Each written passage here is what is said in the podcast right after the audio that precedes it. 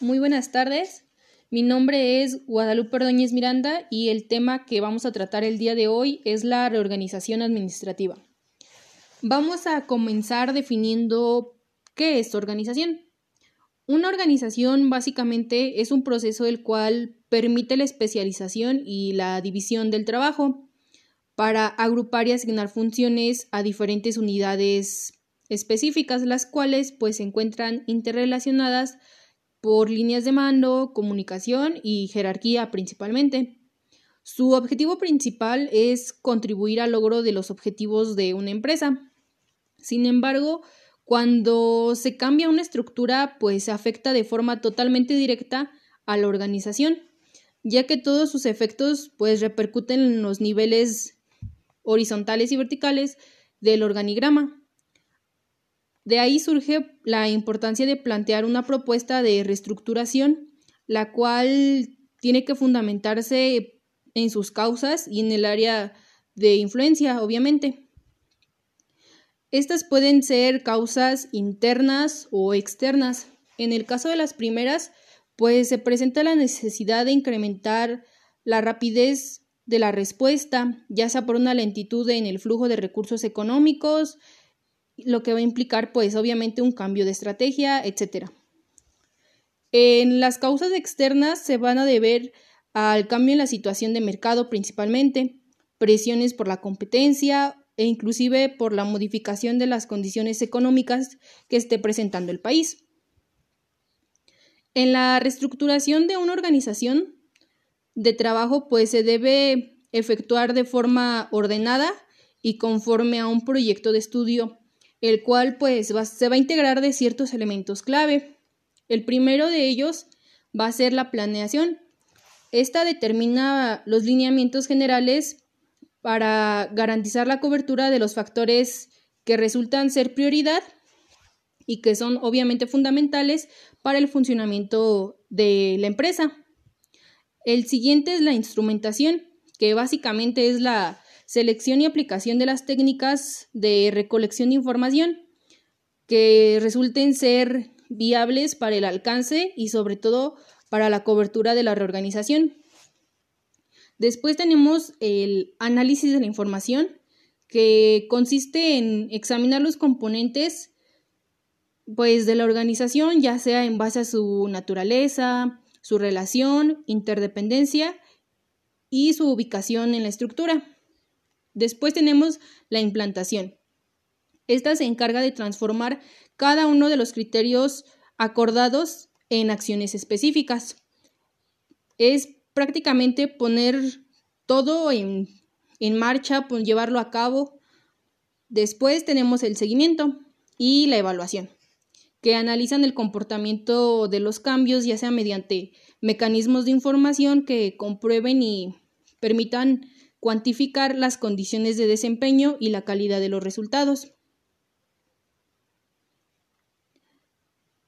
Estas funciones pues suelen asignarse normalmente a un comité de decisión o bien a un equipo técnico, puesto que este proceso va a permitir que se fijen los objetivos que se pretenden alcanzar y que se determinen las estrategias por seguir. Ya en este caso sería dirigir y supervisar las tareas. Entre las técnicas más idóneas para la preparación y cambio en la organización se encuentran los organigramas, cuadros de distribución del trabajo, mapas de procesos y diagramas de flujo.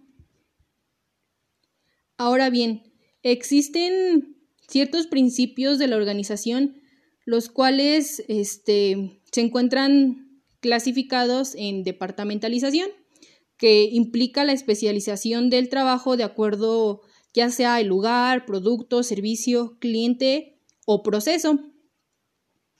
Posteriormente tenemos la jerarquización, que esta pues establece las líneas de autoridad, ya sea de arriba a abajo, a través de distintos niveles y también se encarga de delimitar la responsabilidad de cada empleado ante pues un solo superior. Después tenemos la línea de mando, que pues son líneas que representan la delegación de autoridad mediante los niveles jerárquicos. La autoridad es la facultad de dirigir acciones, la toma de decisiones y girar órdenes pues que se realicen en alguna actividad o que sea necesario que se acate una decisión. Después tenemos la responsabilidad, que es la exigencia que tiene pues todo individuo u empresa o organización para cumplir las acciones encomendadas y sobre todo, pues como comúnmente se dice, rendir cuentas. Tenemos el tramo de control. Este pues básicamente es el número de unidades que dependen directamente de un órgano superior. La comunicación pues es un proceso recíproco en el cual las unidades y las personas pues intercambian información con un propósito determinado. Posteriormente tenemos el cambio organizacional, en el cual pues la organización debe de desarrollar su capacidad autocrítica para que logre centrarse en un proceso de cambio, planeando más que problemas particulares. Siempre implica e, ir el más allá. Después tenemos los procesos que pues es necesario que consideremos al proceso como una forma de organizar el trabajo para pues principalmente generar valor. Cabe señalar que pues el uso inteligente de los procesos permite a la organización eh, reducir sus costos y el tiempo de atención a clientes. Del mismo modo, permite pues aumentar la calidad de sus productos y servicios. También permite flexibilizarse, fortalecer su capacidad de respuesta, sin dejar a un lado pues el impulso a la creatividad y a la innovación. Y pues sobre todo a la mejor a la mejora pues de la manera sostenible de su desempeño. Resaltando que pues la reducción, el aumento y el tamaño correcto de la estructura de una empresa permiten valorar los componentes de la estructura al ir guiándola, por así decirlo, mientras se analizan procesos, funciones, cargas de trabajo e inclusive la capacidad de respuesta con la que cuenta la organización. La reducción de la estructura se conoce como downsizing el aumento del tamaño como upsizing y el tamaño correcto de la organización como right sizing. Este, cabe resaltar que pues dentro de las principales causas que obligan a la organización a emplear dichas técnicas se encuentra la presión de la competencia, las nuevas tendencias y estrategias, la tecnología de la información y sobre todo el deficiente gestión gerencial. Finalmente, para concluir este podcast, mencionaré la estructura de un proyecto de reorganización, el cual se encuentra integrado principalmente por la justificación, sus antecedentes, quiénes van a ser los responsables de llevarla a cabo, los mecanismos de coordinación, cuál es el objetivo que se desea alcanzar la estrategia que se llevará a cabo, los indicadores, las acciones que se van a implementar y finalmente los recursos.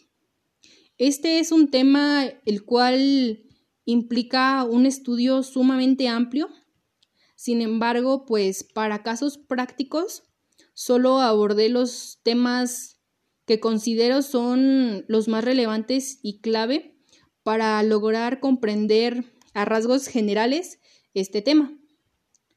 De mi parte sería todo. Muchas gracias.